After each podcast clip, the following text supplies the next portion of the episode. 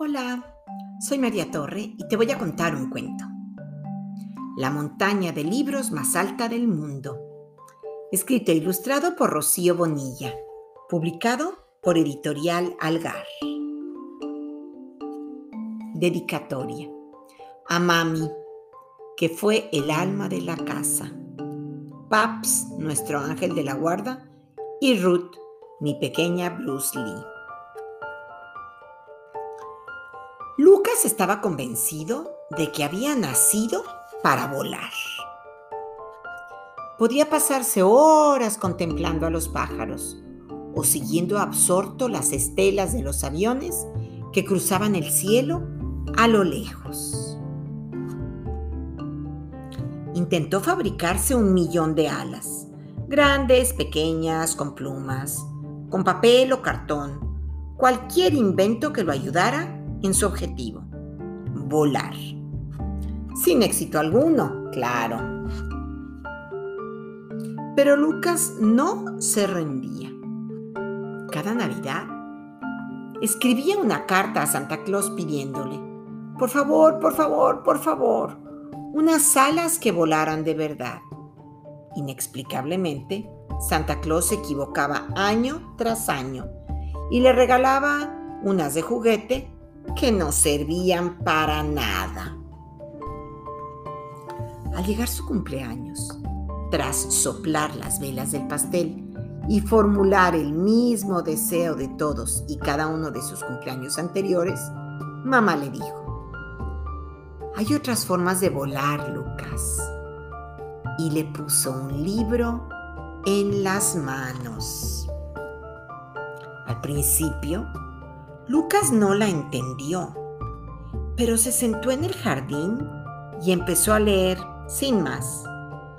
Y le gustó tanto el cuento, el cuento que mamá le había regalado, que lo acabó de un tirón. Y resulta que, casi sin darse cuenta, tomó otro libro, y luego otro y otro más. Le maravillaba todo aquello que descubría, aprendía o imaginaba a través de ellos. Empezó a devorar libros sin parar y cuanto más leía, más rápido lo hacía. No podía parar.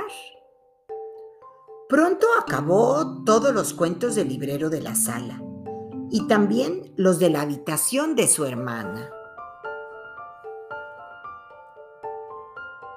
Quiero más, decía. Cuando se quiso dar cuenta, tenía el jardín lleno de libros. Formó una pila, se instaló en ella y pidió más. Todos le llevaban libros, sus amigos, los vecinos, los amigos de los vecinos, la profesora de música, su abuelo y hasta el panadero de la plaza. De ese modo, su montaña de libros iba creciendo y creciendo. Y de repente, Lucas dejó de bajar, ni siquiera para comer o dormir.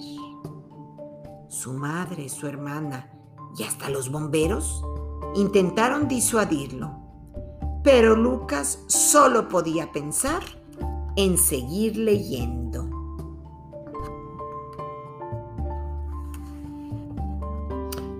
Cuando acabó con los libros del vecindario, empezó a recibir camionetas cargadas desde la biblioteca municipal. La montaña de libros crecía y crecía, y su caso se hizo tan famoso que hasta salió en las noticias. En cuanto supieron de él, de todas partes se acercaba gente para conocer la montaña de libros más alta del mundo.